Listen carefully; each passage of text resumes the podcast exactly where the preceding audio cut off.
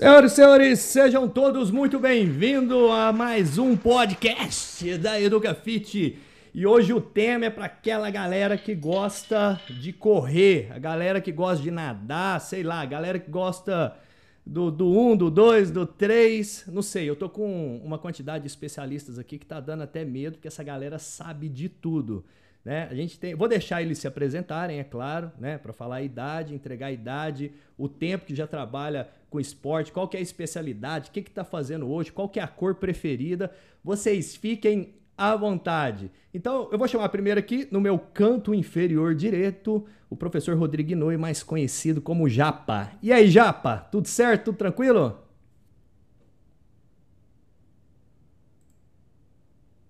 Japa, liga o microfone que eu acho que tá desligado. Vê aí. Opa, e aí? Agora tá? Agora tá, sensacional. Ah, beleza. É, dá boa tarde para quem for ver ao vivo agora, se não, cumprimentos aí para quem vem em outro horário. Sou o Rodrigo Noé, profissional aí, já vou denunciar tempo de trabalho, tenho 18 anos de formado, tenho trabalhado com corrida de rua aí há, há mais de 10 anos, e que eu corro, na verdade, desde os 17, 16 anos de idade.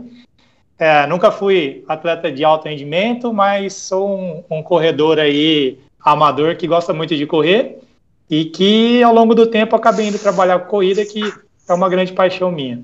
Fala, fa fala da sua empresa também, que você fundou, que eu acho importante, porque acredito que muitas pessoas que estão começando agora talvez tenham o sonho de realizar o que você já realizou. É, hoje em dia eu tenho uma assessoria esportiva, chama Fan Sports. Galera pode procurar aí depois no Instagram, Fan F-U-N Sports em inglês, né? Mudo S e T.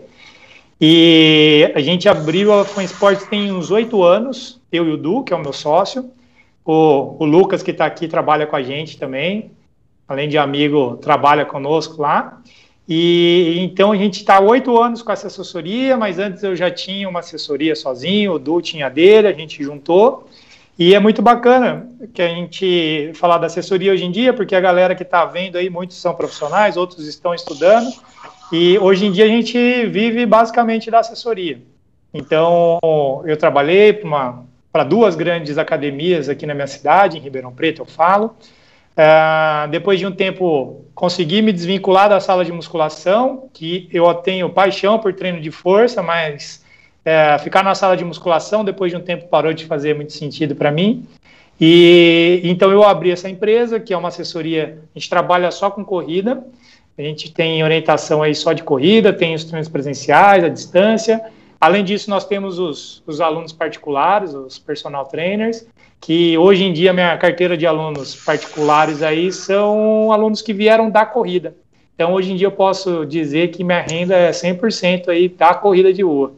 Então para você que está nos assistindo, está nos ouvindo, gente, para vocês verem que é possível, né? Quando a gente fala de nicho, eu quero trabalhar com corrida. Vocês conversaram um pouco mais com o Rodrigo, vocês vão ver que ele ainda está nichado ainda dentro do nicho corrida né? Porque a gente pode se especializar e especializando dentro de outro nicho de acordo com o público, né? Então, para quem, quem tem um sonho de montar uma assessoria de corrida, tá aí a Fan Sport. O Rodrigo tem vários cursos na EducaFit, depois só procurar lá que vocês é, vão ver. E aqui no canto inferior esquerdo, o professor Paulo, né? O professor também tem muitos cursos na plataforma, sempre contribuindo bastante, tem uma trajetória assim é, invejável em relação ao esporte. E eu Queria que você falasse, Paulo, um pouco sobre você, sua idade, o tempo que você está também nesse mercado.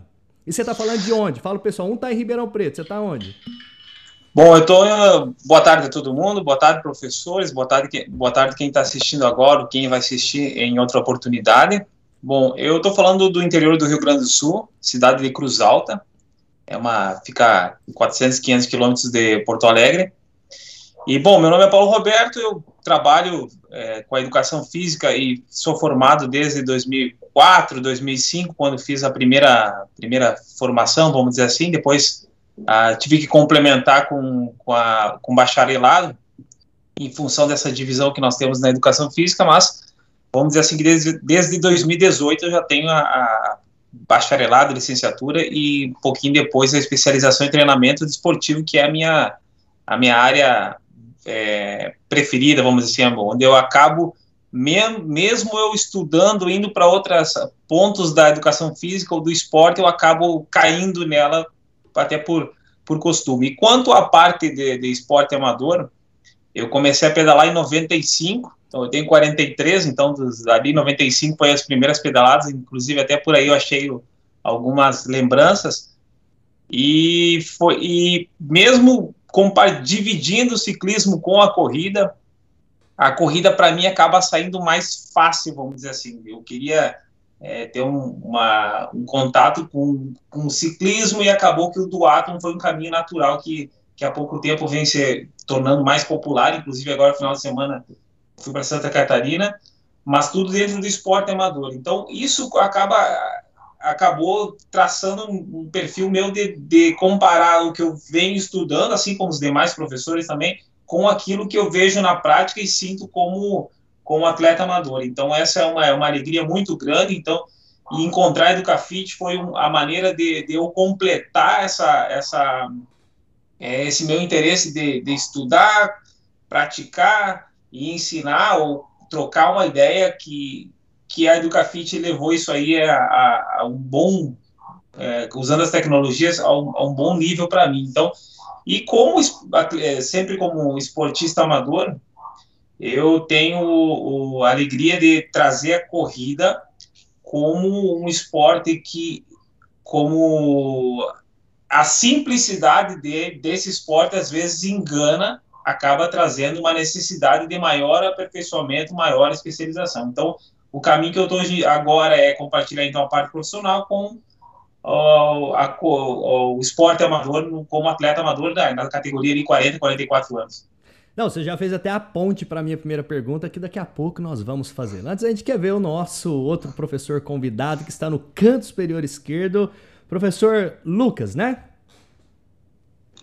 Isso, isso mesmo. Eu sou o Lucas, tenho 23 anos, é, sou aqui de. Não sou daqui, né? Mas estou em Ribeirão Preto há cinco anos já e tô, eu trabalho lá com o Rodrigo, né, na equipe Fan Sports, um lugar que sou meio sujeito para falar, mas indico para qualquer um aí, desde iniciante até mais avançado, no qual o trabalho é, é bem realizado, né, como, como estagiário lá, também uma, foi uma experiência muito legal para mim, e eu ainda não me formei, faltam, por questões burocráticas aí, não, não consegui apresentar meu TCC por conta da pandemia, né, mas eu já estou na área da corrida desde 2018 na faculdade. Eu estudo aqui na Universidade de São Paulo, na USP de Ribeirão Preto, no qual eu desenvolvi é, o projeto de corrida, é, que é um projeto de extensão que ele é, é aberto para a comunidade USP. Então, basta ser é, filiado, né? Basta é, querer é, se entrar para o grupo, aí manda uma mensagem para a gente lá e a gente desenvolve trabalho de corrida com, com uma pessoa que que é normalmente carente, que não tem condição de pagar uma assessoria. Isso foi de, de grande valia para mim é, em 2018, 19 e 20. 2021, infelizmente, não teve como desenvolver o trabalho. É, eu também é, sou envolvido com iniciação científica. Iniciação científica tem também é, foco na corrida, né? Eu trabalhei com e vou trabalhar futuramente, se Deus quiser, é, se for partir para continuar na área acadêmica, né? É, eu trabalho com, trabalhei, né, com atletas de 800, 1500, 5000 metros e fiz alguns testes motores, né, para ver qual teste é, melhor desempenhava, é, o, predizia, né, o desempenho deles nessas provas. É, falando um pouquinho de, da vida pessoal, eu também gosto de dar uma corrida, né, como sempre. É, venho do futebol, é, a vida inteira é, não consegui largar a bola. É, até tento hoje em dia, mas ainda é difícil. Até falo para os meninos, para o Rodrigo, para o Marcos que trabalha com a gente, que, que eu vou parar, mas eu, eu não consigo. E, mas a corrida veio, entrou, é, principalmente na, na universidade, né, na faculdade, entrou bem forte, assim. Quando eu comecei a dar aula, já comecei a treinar também. Gosto das provas de, de meio fundo, mas também é, não dispenso uma prova mais longa. Inclusive, eu e o Rodrigo aí faremos uma prova em breve. Senhoras e senhores, vocês estão vendo que para correr tem que estudar. Né? Então, para você que está do lado daí, que é um educador físico, ou formado, ou está começando agora, existe muita ciência por trás disso. Não é minha área particularmente, mas eu acredito que precisa saber muito. Você já viu pela fala dos três aqui. E aí, eu queria abrir para vocês, vocês ficam à vontade para poder é, responder essa pergunta. Eu acho que a gente tem que dar uma puxada na corda que pela visão de vocês é inevitável já é trazer essa pergunta. As pessoas, né, você vê que as pessoas por si só, quando não procuram orientação do profissional, acha que é sair correndo por aí, sair pedalando. Uma das coisas que eu tenho visto muito depois que começou a pandemia é a galera caindo de bike. Inclusive, tem dois amigos meus. Um ficou em coma, graças a Deus, não aconteceu nada, fez cirurgia no crânio, blá, blá, blá. E teve um outro que teve uma lesão e está indo para a sexta cirurgia agora. Ambos próximos da nossa idade. Ambos não estavam com orientação profissional. Fatalidades aconteceu. Né? Da mesma forma que tem aquele cara que é, começa a correr por causa da pandemia e fica lá com o joelhão inflamado. Né? E aí, eu queria que vocês fizessem uma crítica, porque quem está nos ouvindo agora é o profissional de educação física, principalmente. É na visão de vocês, né, com a visão de estudo de vocês, uh, ministrando cursos, ministrando aulas, atendendo alunos, qual é hoje os, as principais falhas ou a falta de conhecimento que esses profissionais é, trazem hoje? Por exemplo, o Rodrigo vai contratar uma pessoa para trabalhar na FAM, né? É, ali na empresa dele. Quais, quais, são os pontos de deficiência? O Paulo vai dar aula numa pós-graduação. O que, que ele nota que essa galera às vezes tem de dificuldade de, de aprender. Né? Porque a gente não sabe que não é simplesmente só sair correndo. É, e, inclusive, o Lucas, depois eu gostaria de ouvir o resultado da pesquisa que você fez, quais os testes, tá? tá? Porque esse daqui é um podcast que ele é técnico, ele é científico e a gente traz vocês para tentar trazer esse ponto de atenção, para tentar desmistificar algumas coisas e para tentar quebrar os mitos, tá? Pode ficar à vontade na narrativa, pode falar e vamos lá. Bom, começo por mim então aí. É, quando a gente olha os artigos científicos que vão falar da incidência de lesão na corrida, que é uma das grandes preocupações de quem começa a correr, acho que a maioria das pessoas que começam a correr vão falar disso. Ah, eu preciso de aprender a correr para não me machucar. Mas aí acontece que no dia a dia a pessoa põe o tênis, começa a correr e sai lá para dar sua corrida. E a verdade é que talvez demore algum tempo para ela se machucar. Né? Então, esse é um ponto. É, às vezes as pessoas começam a correr, não se machucam até determinado momento. Isso aí vai coincidir quando eles começam a se empolgar mais e começam a aumentar o volume de corrida. Até 5 quilômetros, é, é difícil de alguém. É, acontece, óbvio, mas é difícil de alguém se machucar correndo até 5 quilômetros. Mas a galera começa a correr, começa a se empolgar e querendo aumentar a distância, e aí começa a aumentar a incidência de lesão. A gente vê que é, durante a vida de um corredor, 85% dos corredores vão ter algum tipo de lesão que vão afastá-los aí, às vezes, por alguns meses da corrida. E aí, quando a gente olha esses estudos, a gente vai ver também que tem um grande problema, que quando olha-se quem machucou, é, metade tinha orientação e metade não tinha. Aí você fala assim, não, peraí, então... Fale cara... mais sobre isso. Importante então, isso Então o cara machuca porque ele tá com orientação, tá sem orientação, mas o cara que também tem machuca, e aí? Né? E aí esse número me chamou muita atenção, é, porque a gente pensa que com orientação esse risco de lesão vai diminuir, né? A incidência da lesão, e muitas vezes não. Então, quando eu olho assim para o mercado de trabalho, eu vejo os meus colegas de profissão, muitos dos que trabalham com corrida, é, ainda falta, do meu ponto de vista, quando eu olho isso, estou falando tudo aqui do meu ponto de vista, né? Ainda falta uma visão mais a fundo sobre corrida. A corrida é muito simples de fazer, é fácil sair correndo, mas ela precisa de, uh, de um trabalho mais específico, né? Acho que um tema central aqui, para quem um dia pensar em trabalhar com corrida, é começar a investigar sobre uma, um índice que a gente chama de índice de força reativa, né? que é quando o corredor toca o pé no chão. Quando nós corremos, quando toca-se o pé no chão, tudo se transforma. A gente tem uma descarga muito grande do efeito da gravidade, que a gente tem que reverter isso, absorver essa energia e devolver como um salto. Né? Corrida é uma sucessão de saltos. Então, quando a galera é, vai propor treino, tanto o treino de corrida em si, como o treino de fortalecimento para a corrida, ainda bate um pouco de cabeça, é, não considerando esse desenvolvimento de, dessa força reativa, né, no ganho de potência de corredores, e aí a gente vai ver esse tipo de problema acontecendo. as pessoas se machucando mesmo com orientação. Então, acho que a galera que quer trabalhar com corrida deveria olhar, antes de pensar em, em propor volumes grandes de corrida, mas em pensar em propor é, de aumento de força, aumento de potência, aumentar as habilidades motoras, o como esse cara vai transferir essa força que ele ganha é, no fortalecimento para a corrida, que são coisas distintas, né? A gente pode ganhar força, mas não, não saber usar essa força na hora de correr. A gente pega o Léo Peracini aí, que é um, um, um armário forte pra caramba, na hora de correr sobra um pouco, não é? Então, se só fosse problema de força, o Léo correria bem, porque tem muita força. Mas existe aí uma transferência, pegar essa força, saber usar na corrida. Então, acho que a galera que quer trabalhar com isso deveria investigar. Esse seria o começo dos, dos estudos, né? Olhar para essa questão da força reativa e de como é, transferir a força que a pessoa tem lá para a corrida. Ô Japa, assim, não confundir então formação com orientação, né?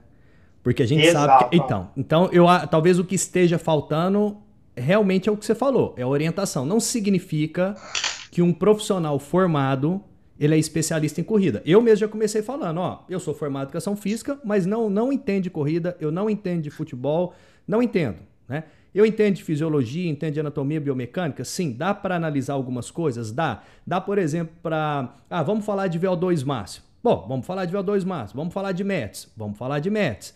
Ok. Agora coloca tudo isso dentro de um processo prático de corrida. Não, não entendo. E outra, também, pode saber a teoria. Nossa, estudei tudo, né? Sei até aonde o Dr. Astrand morou. Porém, o que que acontece? Eu não orientei ninguém até hoje. E, por exemplo, vocês que atuam na prática, quantas centenas de pessoas já passaram por vocês? Então, a questão da experiência prática com a teoria e com a visão subjetiva. Porque eu estou tentando captar tudo, porque você começa a fala dizendo, é do meu ponto de vista. Mas o seu ponto de vista é um ponto de vista que você entende de confiança. Você pega todos os seus filtros, habilidades como atleta, tempo de vida, porque além de corredor é pai, tem família.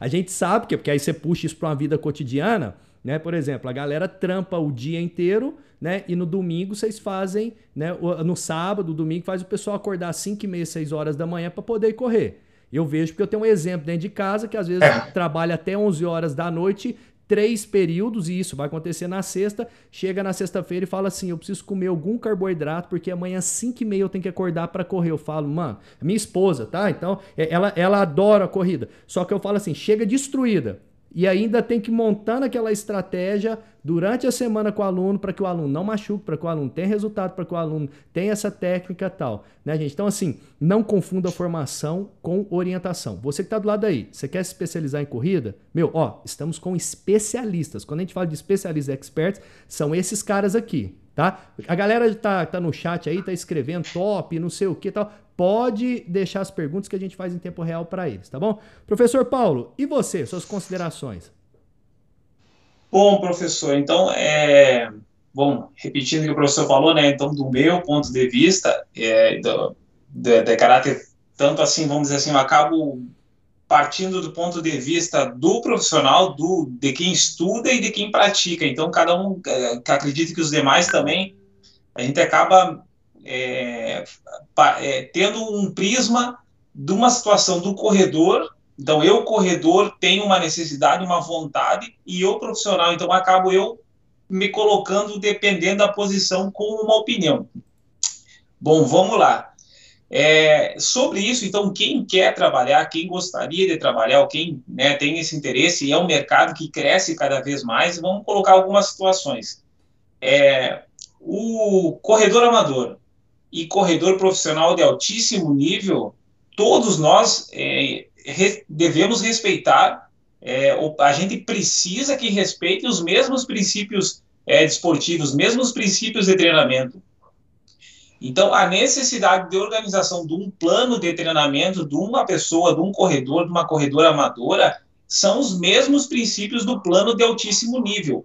Agora, a carga absoluta, vamos dizer, a carga propriamente, o volume, a quantidade e a intensidade, vamos dizer assim, em termos de, de, de, de ritmo, de volume, de quilometragem, aí sim, esses profissionais é outro nível, mas os 100% deles, 70% deles, tem que ser respeitado da mesma forma que os nossos. Então, aí eu trago o problema que o mercado tem. É, corredor amador tendo um problema crônico que nem atleta de alto nível tem. Por quê? Porque pela simplicidade da corrida, se sai correndo, até o professor Alexandre Machado é uma das referências nacionais, ele tem, isso é, correr é diferente de sair correndo. Então, mesmo que o, então a pessoa, a nossa questão então como que alguém vai trabalhar, o fato de eu ter uma orientação e esse profissional de educação física não ter essa essa essa vamos dizer assim essa qualificação para trabalhar, acaba sendo assim uma uma pessoa confia, um corredor confia no trabalho e esse profissional de educação física acaba não aplicando a carga de treinamento ou a, o plano de treinamento, enfim, a solução para essa pessoa. Então, vamos por partes.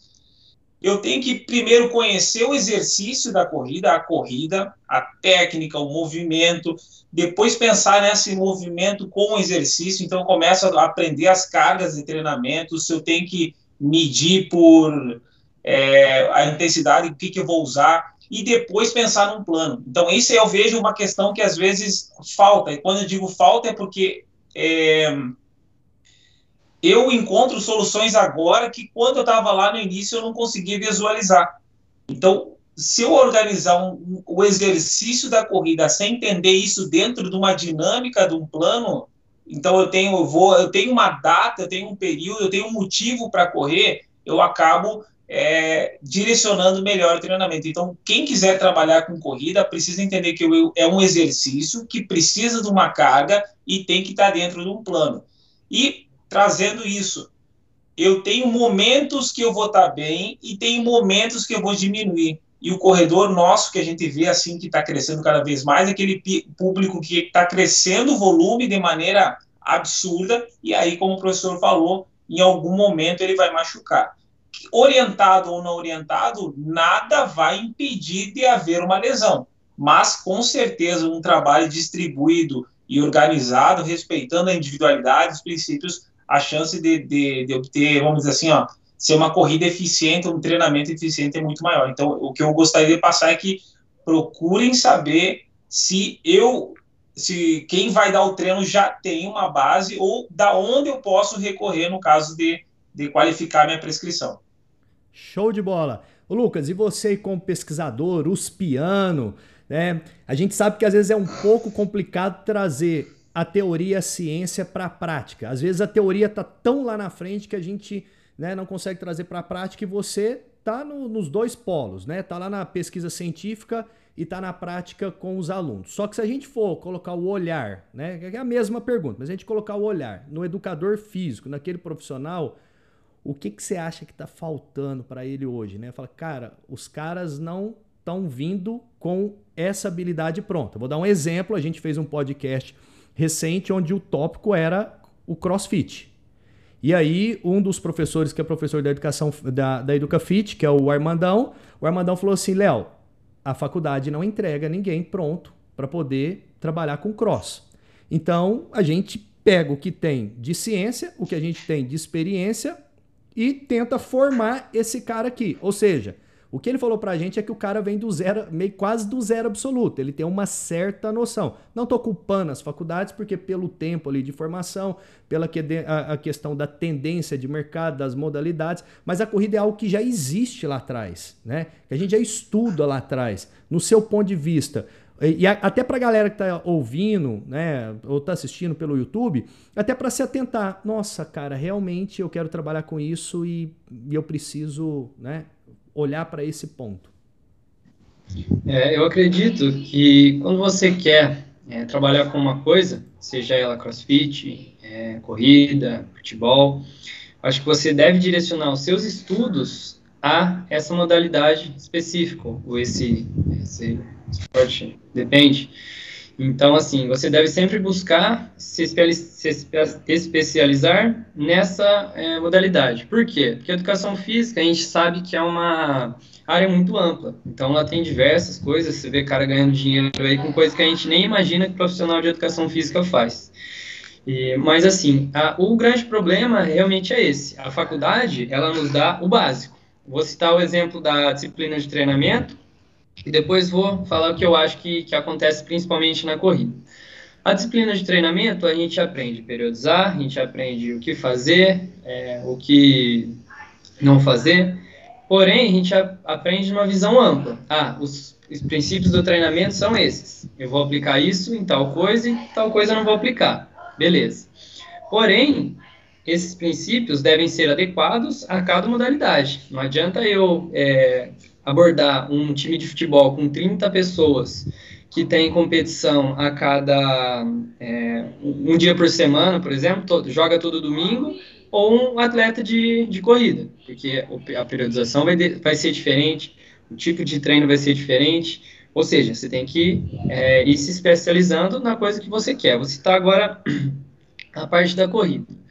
A parte da corrida, é, tem um professor nosso que fala que treinador que nunca machucou ninguém não é treinador. Então a gente sabe que é, machuca, só que a gente trabalha e faz de tudo, principalmente é, eu vejo o pessoal lá na FAN, a gente é bem cuidadoso em relação a isso.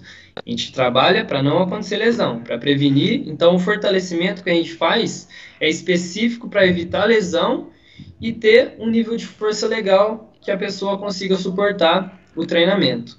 É, eu acho que é uma coisa um pouco cultural também, é, os profissionais relacionarem é, o treinamento, é, como assim, o fortalecimento como formal dentro de uma sala de academia, fazendo exercícios é, é, uniarticulares, fazendo rosca, fazendo exercícios de tipo ah, inferior, faz abdutor, faz adutora, é muito por conta do, desse método californiano que vem é, como cultura mesmo, né? Então, você for numa academia hoje, provavelmente o cara vai te passar um treino de hipertrofia. Porém, a gente vê que na corrida essa hipertrofia não é tão vantajosa assim. Porque quanto mais é, massa você tiver, mais lógico. Você vê aí os caras é, corredores aí de, de fundo, eles não são assim. Os caras têm bastante massa, só que muito menor do que um fisiculturista. Então é menos peso para ele carregar durante a corrida. O que eu é, dou de dica também para os profissionais ou estudantes sempre respeitar. Eu gosto desses dois, eu me agarro bastante nesses dois é, princípios do treinamento, que são a especificidade, ou seja, deixar o treino mais específico. Dentro de um grupo de corrida, por exemplo, eu não vou passar o mesmo treino de um cara que quer correr 5 rápido para um cara que quer correr 42, que quer correr ultramaratona. Então, sempre observar é, o que ele precisa. E aí já entra na segunda é, no segundo princípio, que é a individualidade. A individualidade é o que cada um precisa. Então, o Lucas não precisa da mesma coisa que o Leonardo precisa, precisa da mesma coisa que o Rodrigo precisa, por exemplo. Então, é, devem ser feitas avaliações para ver é, em que nível de treino essas pessoas estão e a partir disso montar os treinos. Porém, os treinos, eu gosto de falar também que a periodização que a gente vê na faculdade, que é lindo, nossa, curva de Matveev, que é perfeita lá, aí vem Verkhochansky também, a gente vê, nossa, é lindo. Só que assim, a gente deve sempre ajustar com as coisas que a gente vê durante o processo. Tinha um treinador meu que falava assim, cara, vou te passar tal, essa semana tá legal. E se você briga com a sua namorada? E se você passar mal? Vai fazer o quê? Vai manter a mesma coisa? Não tem como. Então a gente sempre deve adaptar em relação ao que o atleta precisa e o objetivo dele, para não fugir é, do que ele precisa. E uma outra coisa que eu gosto muito de falar também, cara, é que o simples funciona. Não precisa inventar, não precisa ser aquele cara que é, é ligado extremamente à ciência, que ele vira o cara que tem a síndrome do último artigo lido. Então, sai um artigo, ele já fala, não, esse artigo é o que há, vamos fazer, vamos trocar. Não é, a gente sabe que não é isso. Você vê, às vezes, caras é, fazendo o básico, os kenianos mesmo. Esses tempos a gente estava até comentando na assessoria lá, os treinos deles, cara, treino raiz. O cara não tinha academia, nada, uma barra só, fazendo coisas simples, cara, simples, coisas simples. Agachamento, é, supino, terra, alguns exercícios de core, e tiros. É isso, o cara consegue ser campeão olímpico assim. Óbvio que, né, de uma forma mais ampla, não se restringe só a isso. Mas eu gosto sempre de falar que o simples funciona, cara. Eu gosto bastante dessa frase. Legal. Ó, é, vamos então seguir essa sequência já, para Paulo, tal, tal, já que, que vocês mesmos já decidiram aí depois nas respostas. Japa, se, seguinte, vamos lá. É, vamos fazer uma comparação. Quando a gente vai montar uma carteira de investimento, se você quiser investir dinheiro, geralmente a gente separa uma parte para renda fixa, uma parte para bolsa de valores, uma parte para fundo imobiliários. Enfim, a gente tem ativos mais de riscos e ativos com menos riscos. Mas quando você olha a pizza como um todo, você tem uma carteira que ela se torna o quê? Equilibrada. Você tem aquela pizza que você olha e fala: "Meu, isso daqui dá conta do processo como um todo", né? Quando o Lucas fala, o Paulo fala, ele fala, pô, já tocou no assunto de treinamento de força. Né? Será que faz parte da pizza? Segunda coisa, né? Quando você. Vamos, vamos tentar resumir assim.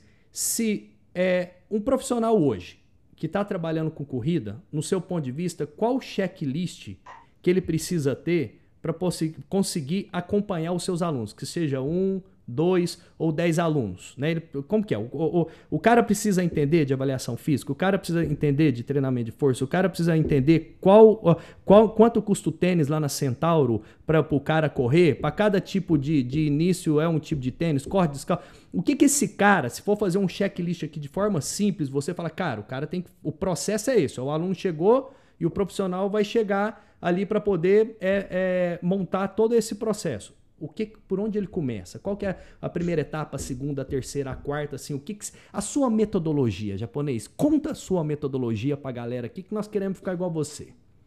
É. Ó, quando você, até usando a, a, analogia da pizza, né?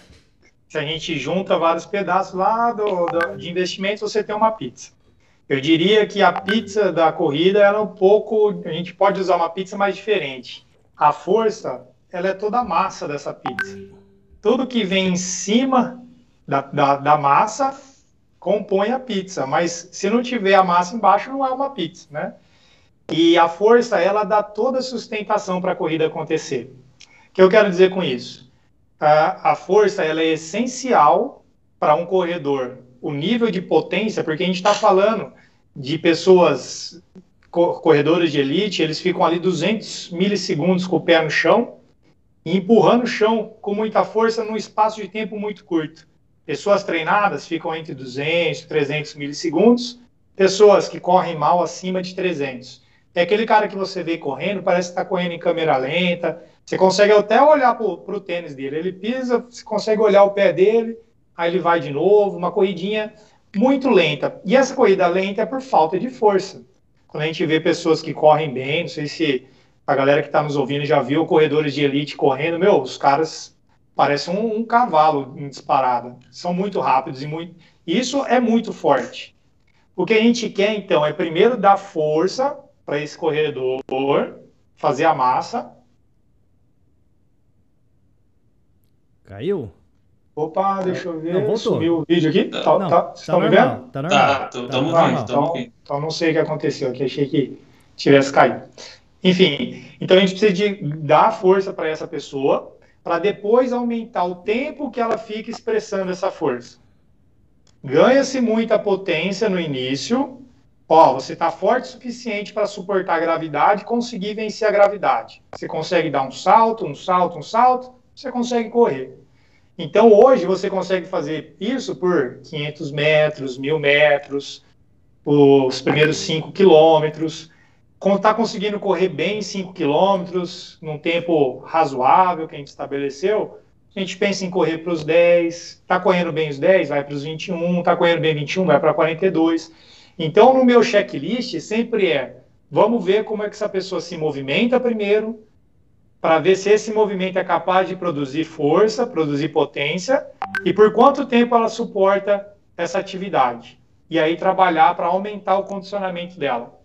Então, se a pessoa não tem força nem condicionamento, comece fazendo treinos com pouco volumes, experimentando altas intensidades para ter uma demanda, uma, uma adaptação neuromuscular, para conseguir ganhar força até mesmo no gesto de corrida, que é possível. A gente, quando a gente faz tiros de curta distância, de 50, 100 metros, quando a gente faz acelerações em subida.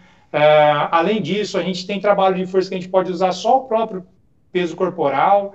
A gente pode usar treinos que a gente pode saltar obstáculos, a gente pode usar treino que aí sim vai para academia, usa barra, usa halter. Enfim, a gente tem uma infinidade de possibilidades de fortalecer que vão desde o peso corporal até mesmo para implementos como barras, kettlebell, enfim. Então o cara Mas, chegou na sua mão. é sempre isso. Então o cara chegou na sua mão, você faz esses testes com eles, a partir daí toda a periodização se desenha na sua frente. É basicamente isso? A periodização vem depois. Primeiro, avaliação de movimento. Segundo, avaliação de força. Terceiro, avaliação de condicionamento cardiovascular. Como é que está o VO2, qual o tempo que ela corre lá, 5 minutos ou 5 quilômetros, ou o teste de 12 minutos de Cooper, que eu também uso bastante. Fez isso aí, a gente tem esses três parâmetros: movimento, força e condicionamento cardiovascular. Aí vem a periodização de treino, baseado no que ela quer, baseado no estado atual dela. Então, esse é o meu checklist. Primeiro tudo começa com avaliação física. Professor Paulo, e o seu checklist? Né? O aluno chega. Eu, eu, agora eu quero, assim, de professor para aluno, por quê? Porque talvez você fala na forma com que você faz com seus alunos, quem é professor e está nos ouvindo, está nos assistindo, ó, o Érito, que é de Santos, o Elvio que comentou, tá cheio de generalistas, né? Sempre vão ficar aquém do necessário. A Edi, enfim, a galera que é lá, que é profissional. Mas eu queria ouvir, ah, como que você faz com seus alunos? Qual que é a metodologia? Chegou um aluno que quer te contratar hoje. E vamos tentar, óbvio que existe vários tipos de aluno, mas eu quero pegar essa grande massa que está chegando, aquela pessoa que é, é, o recreativo, né? Ele é o amador, às vezes já correu um pouquinho ou nunca correu na vida. Enfim, como que você, que você faz com o seu checklist? Bom, professor, eu é, atualmente eu trabalho é, usando a organização em etapas, que até é, isso é uma referência do professor Antônio Carlos Gomes. Então, essa de, de definir as etapas do, do, da preparação.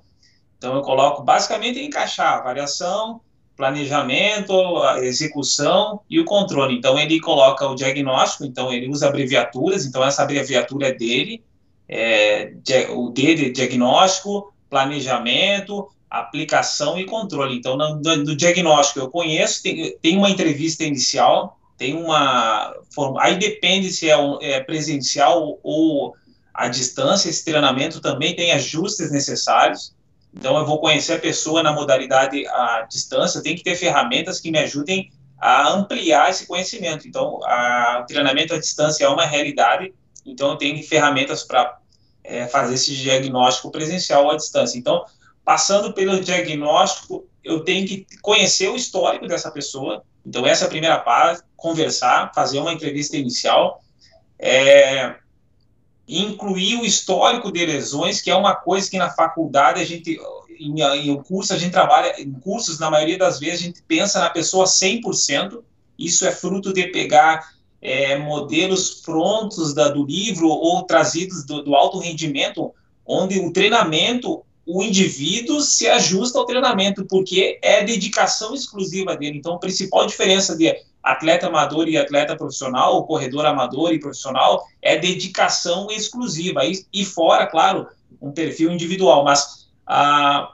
esse, esse, essa necessidade dele é, eu preciso ajustar o treinamento para ele e não ele se ajustar ao treinamento. Então, isso faz parte a partir do momento que eu identifico que ele tem um histórico de lesão, eu identifico que ele tem um histórico de problemas ou de possibilidades, eu tenho uma necessidade de treinamento. Então, parte do princípio de eu montar um treino na direção dessa pessoa. Esse é um erro que acaba puxando que a gente conversou no início. Eu não tenho que ser um profissional que tenha uma para corredor de 5 mil, para 10 mil e trazer aquilo, todo mundo se encaixar. Obviamente, treinos vão se repetir. O que eu, todo mundo vai correr, digamos assim, uns 5 mil a tantos por cento. Mas o meu, esse meu relativo, eu vou correr no meu ritmo, o outro vai correr no, no ritmo dele, todo mundo a 70%, por exemplo, num volume determinado. Mas o, se eu colocar o contrário, ó, cada um vai correr 5 mil para esse tempo, porque é um que eu vi no livro e é que eu acho que o meu ganhador fez, eu não vou respeitar a individualidade. Então, o processo que eu faço é o diagnóstico, planejamento depois. E aí, uma diferença que eu vi ao longo do tempo que a meta, o objetivo da pessoa, eu tenho que encarar no primeiro momento como vontade dela. Eu tenho vontade de correr uma maratona. E depois de fazer essa análise no planejamento, eu vou transformar isso em objetivo. Por exemplo, a pessoa quer correr 42 abaixo de duas horas. Essa é a minha vontade. Nem, não é nem o recorde mundial, mas igual. Essa é a vontade, é o meu objetivo. Então, no momento, o seu objetivo vai ser esse, esse, esse, e nós vamos chegar, quem sabe, no próximo ciclo até tal ponto. Então, esse é o checklist que eu faço: diagnóstico, planejamento em cima disso, acompanhamento, a execução e ajustando o treinamento conforme a realidade, como tu mesmo falaste a respeito de, do, da, né, da, da, da tua esposa, da, ajustar para outro dia, quem sabe no, no, sábado, que ela geralmente, ela, normalmente ela, ela se prepara, ela teve um, uma janta, uma, um encontro de família, não vai poder treinar domingo, vamos ajustar e no próximo, então, esse ajuste que eu vejo. Então, checklist é ajustar o treinamento conforme a evolução da pessoa. E o controle tem basicamente controle periódico, mas o objetivo final pode ser um condicionamento se a pessoa não tem um evento ou um rendimento, uma prova, que aí sim eu tenho data, hora e local para apresentar o desempenho esportivo. Então esse é meu checklist, acaba sendo um processo que acaba ajustando, mas é, é nessas etapas aí. Ó, para vocês verem o tanto que a coisa é corrida, né? Já estamos para a última rodada de perguntas. Então, Lucas, como você vai falar agora, e o Japa já falou da metodologia, vocês dois trabalham juntos, pega esse tempo para você falar dos protocolos para a gente aí, da pesquisa que você já deu uma, uma introdução, né? E, e nos atualize sobre o que você tem estudado. E depois nós vamos para a última rodada de perguntas e encerramos por aí. Então, se alguém quiser deixar alguma pergunta no chat, agora é a hora. Beleza, vamos lá. Falando então do meu projeto, né? Que a gente está em fases finais aí de burocracias da vida aí para tentar publicar. O que, que foi feito? É, no meu projeto, é, pegamos universitários, né? Estudantes universitários. E a gente sabe que é um grande problema não só para universitário, mas também para pessoas ainda que não sabem, é, vamos dizer assim, que prova que, que eles que fazem, né? Que eles são especialistas então, essa era a minha proposta: pegar pessoas de 800, 1500 e 5000 e, a partir de alguns testes motores, que eu já vou explicar quais são, é, tentar predizer qual teste que prediz melhor desempenho em cada prova. Ou seja, ah, por exemplo, é, fizemos teste de salto. Se o cara for bem no teste de salto, ele vai ter uma correspondência melhor nos 5000. Ah, então eu provavelmente vou direcionar o treino dele mais para os 5000. Ah, ele foi pior? Então 800 dele foi mais forte. Então vamos tentar é, passar ele para 800. Então, a gente fez é, com 20 estudantes universitários, né, de nove cursos aqui da faculdade, de é, 18 a 35 anos, né, e eles eram atletas amadores. As coletas foram todas, feitas, é, foram todas feitas na faculdade e eram é, duas semanas né, de, de testes. Eles fizeram três times trials, né, que são simulações de prova, né, então, é, do, de 800, o cara tinha que correr, percorrer 800, 1500, assim por diante. Então, é, um dia ele fez 800 na primeira semana, depois descansou, na, por exemplo, fez na segunda, e na terça descansou, na quarta fez o, o teste de salto, é um teste intermitente, que você faz o counter movement jump, né, até é, de, de 15, é, eram é, séries de 15 segundos, né? Quatro séries de 15 segundos por 10 de descanso para ver índice de fadiga e tudo mais. Já vou explicar certinho quais foram as variáveis avaliadas. Aí na sexta da primeira semana, 5 mil metros. Depois a gente fez um teste incremental na esteira. Esse, como estava é, pandemia tal, a gente não pegou ergoespirometria, né? Que é a análise direta, né? Com a máscara. A gente fez um teste anaeróbio, que é o teste de RAT, né? Que é bastante utilizado em futebol e tudo mais. E no último dia da segunda semana, o time trial de é, 1.500 metros. O que, que, a gente fez? A gente tentou é, relacionar é, o desempenho em cada teste a, a, partir de uma regressão múltipla, né, que foi feita é, no, no, Excel, e a gente achou alguns resultados interessantes.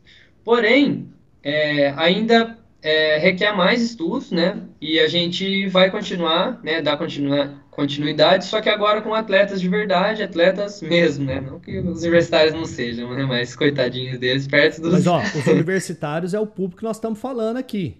Né? Tipo assim, isso, não isso. é a galera que é o altíssimo nível. E o que, que você encontrou de resultado? Pra galera que tá nos ouvindo aí. Vamos lá. Pro 800 metros, a gente achou correlação é, média pro VO2 máximo, através da ergoespirometria, é, apesar, a, apesar de não usar ergo, er, ergoespirometria, é, o VO2 é, achou relação média com 800 e o índice de fadiga é, a gente achou através do RAST, deu relação também é, moderada com 800. Para o 1.500 metros, a gente achou o índice de fadiga é, moderado, né, também, o VO2 alto, e a gente achou a relação dos melhores 35 metros do, é, do RAST. Porém, esse resultado do, é, dos melhores 35 a gente coloca na inexperiência dos atletas. Então, provavelmente, se a gente fizesse, fizesse com atletas de verdade, não daria esse resultado. Então, a gente é, colocou no. explicou certinho isso no estudo. Aí vem o 5 mil, que o VO2 deu uma correlação bem alta, deu altíssima, né, quase perfeita, e o índice de fadiga deu é, uma relação também maior, e a potência crítica, que é, é a, a, intensidade máxima né, de um exercício que um grupo muscular ele consegue ser mantido durante, durante um tempo sem exaustão. Deu uma relação assim perfeita que a gente é, fala, né, com os 5 mil metros. Então a gente é, fez, é, deu esses resultados. Então assim, o que, que é de forma prática, o que, que a gente queria com esse é, com esse estudo? Vamos até melhorar um pouco mais, de forma prática, porque eu sou um prático. Você trabalha pro Japa, o cara tá uhum. na USP pesquisando, falou tanto de coisa e protocolo e variações. Aí o seu orientador fez aquela pergunta no início: qual é a sua pergunta norteadora para você começar a sua pesquisa? E no final nós queremos saber a última pergunta: tem aplicação prática? Vai mudar o dia a dia da metodologia né, do seu parceiro de trabalho? O que, que você tira de conclusão? O que, que, que, que dá para levar para a prática para as pessoas que estão nos ouvindo? Ou não? Precisamos de mais estudos? Temos sim. Assim, para universitário, essa equação é válida. Então, fizemos três equações para o 800, para o 1500 e para o 5000. Através desses testes, as variáveis que mais se relacionam estão nessa equação. Então, a, a partir de um número, você coloca é, o resultado dele no VO2 e o resultado dele do índice de fadiga, faz uma continha rápida e dá um número. E esse número é capaz de dizer se ele vai ser melhor, se vai ser melhor levá-lo para o 800, para o 1500 ou para o 5000. Então, isso é muito válido. Por exemplo, prática da prática. Você chega com, fala assim, ó, eu tô com um atleta universitário, mas não sei se ele corre 5 mil ou se ele corre 800. Beleza, vamos fazer o seguinte, pegar as três, vamos fazer os testes com ele primeiro, ver o que, que vai dar. De acordo com os resultados dos testes, a gente vai aplicar esses números nas equações. E a partir dessas, dessas equações, vamos tirar os resultados e, e direcioná-los para, as para as provas que a gente acha melhor, de acordo com a ciência. Show de bola! E agora para a última rodada de perguntas, já estamos chegando ao final. Então, Japa, eu sei que tanto você quanto o Paulo, né? Inclusive eu estou fazendo um gancho sobre o comentário do, do professor Paulo.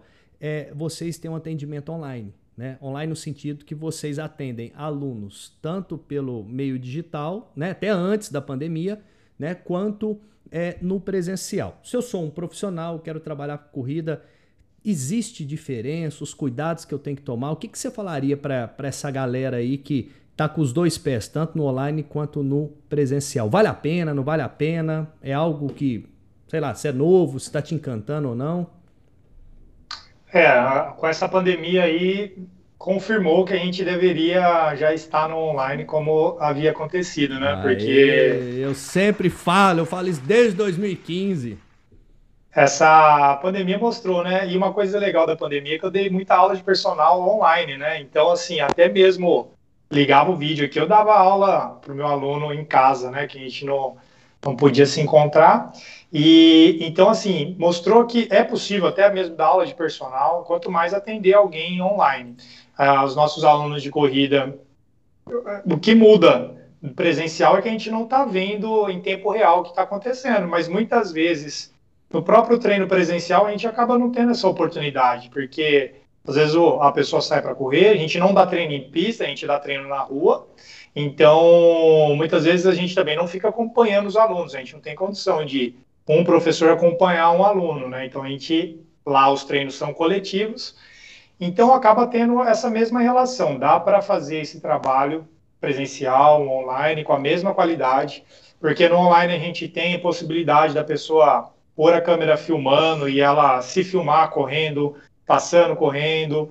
Ela tem a possibilidade da gente mandar as orientações de como fazer teste, e aí manda vídeo, a pessoa viu, instrução, entendeu, ela vai lá, faz, manda o resultado. Então é, é, é como se fosse um, um, personal trainer, só que a gente conversa por WhatsApp, conversa por WhatsApp, pelo aplicativo que a gente usa, por e-mail, e muitas vezes é uma relação mais próxima do que a pessoa com o treinador que está numa academia, né? Que às vezes ela está lá na academia também e o cara não dá a atenção que ela precisa para o objetivo dela.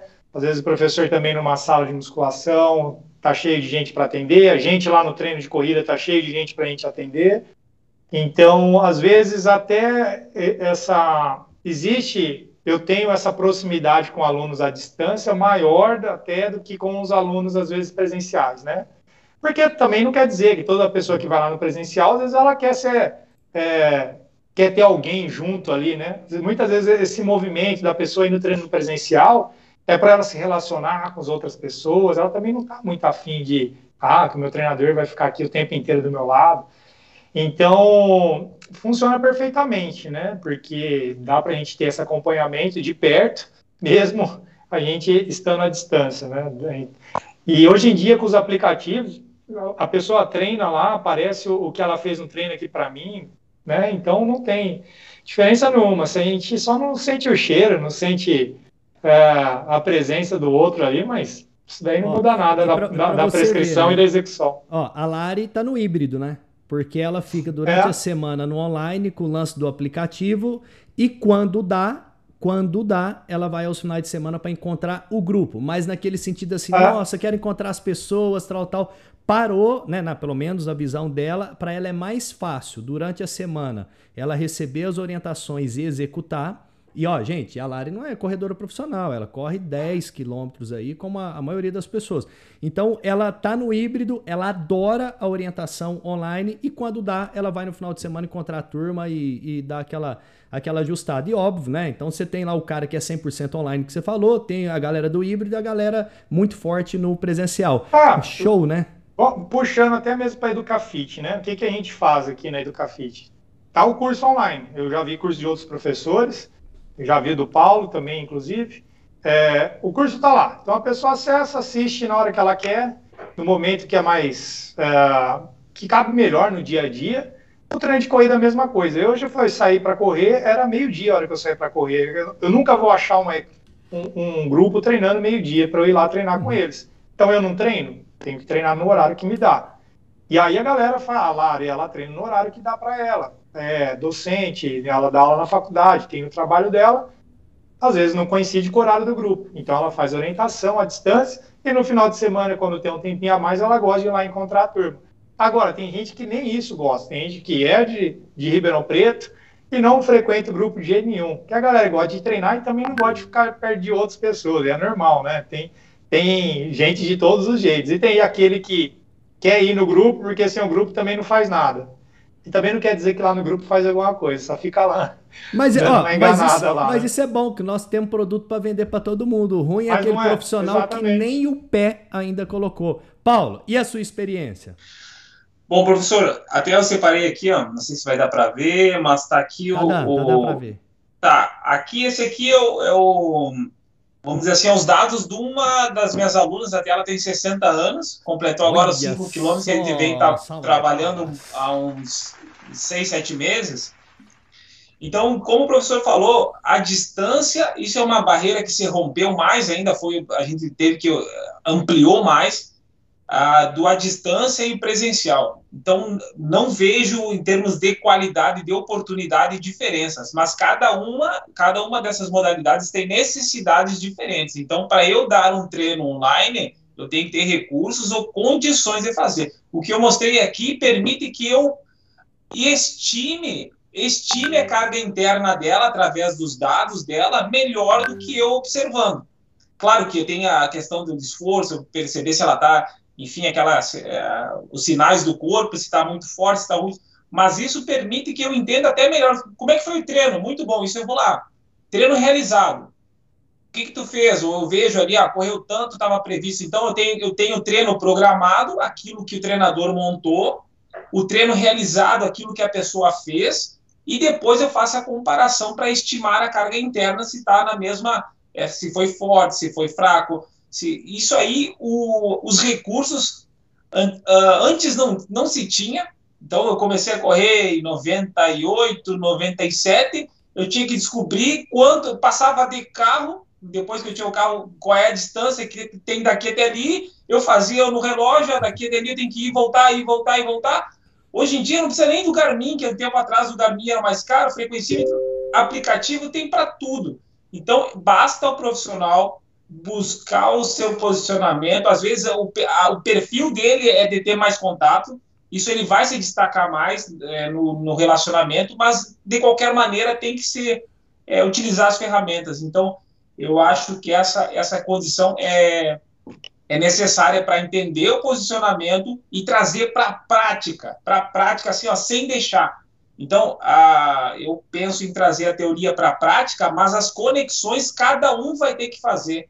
Por exemplo, eu corri agora domingo em Santa Catarina, eu estava me sentindo bem. No dia não deu. Não deu, a prova foi cedo, não saiu, não saiu, eu não consegui nem pegar o copo d'água tamanho esforço que eu estava ali e eu estava no meu, no, meu, no meu ritmo. Então, às vezes, assim, ó, eu aprender a fazer uma coisa na teoria, na prática, não pode, é, pode não acontecer. Isso vai ser bem orientado ou mal orientado à distância ou presencial.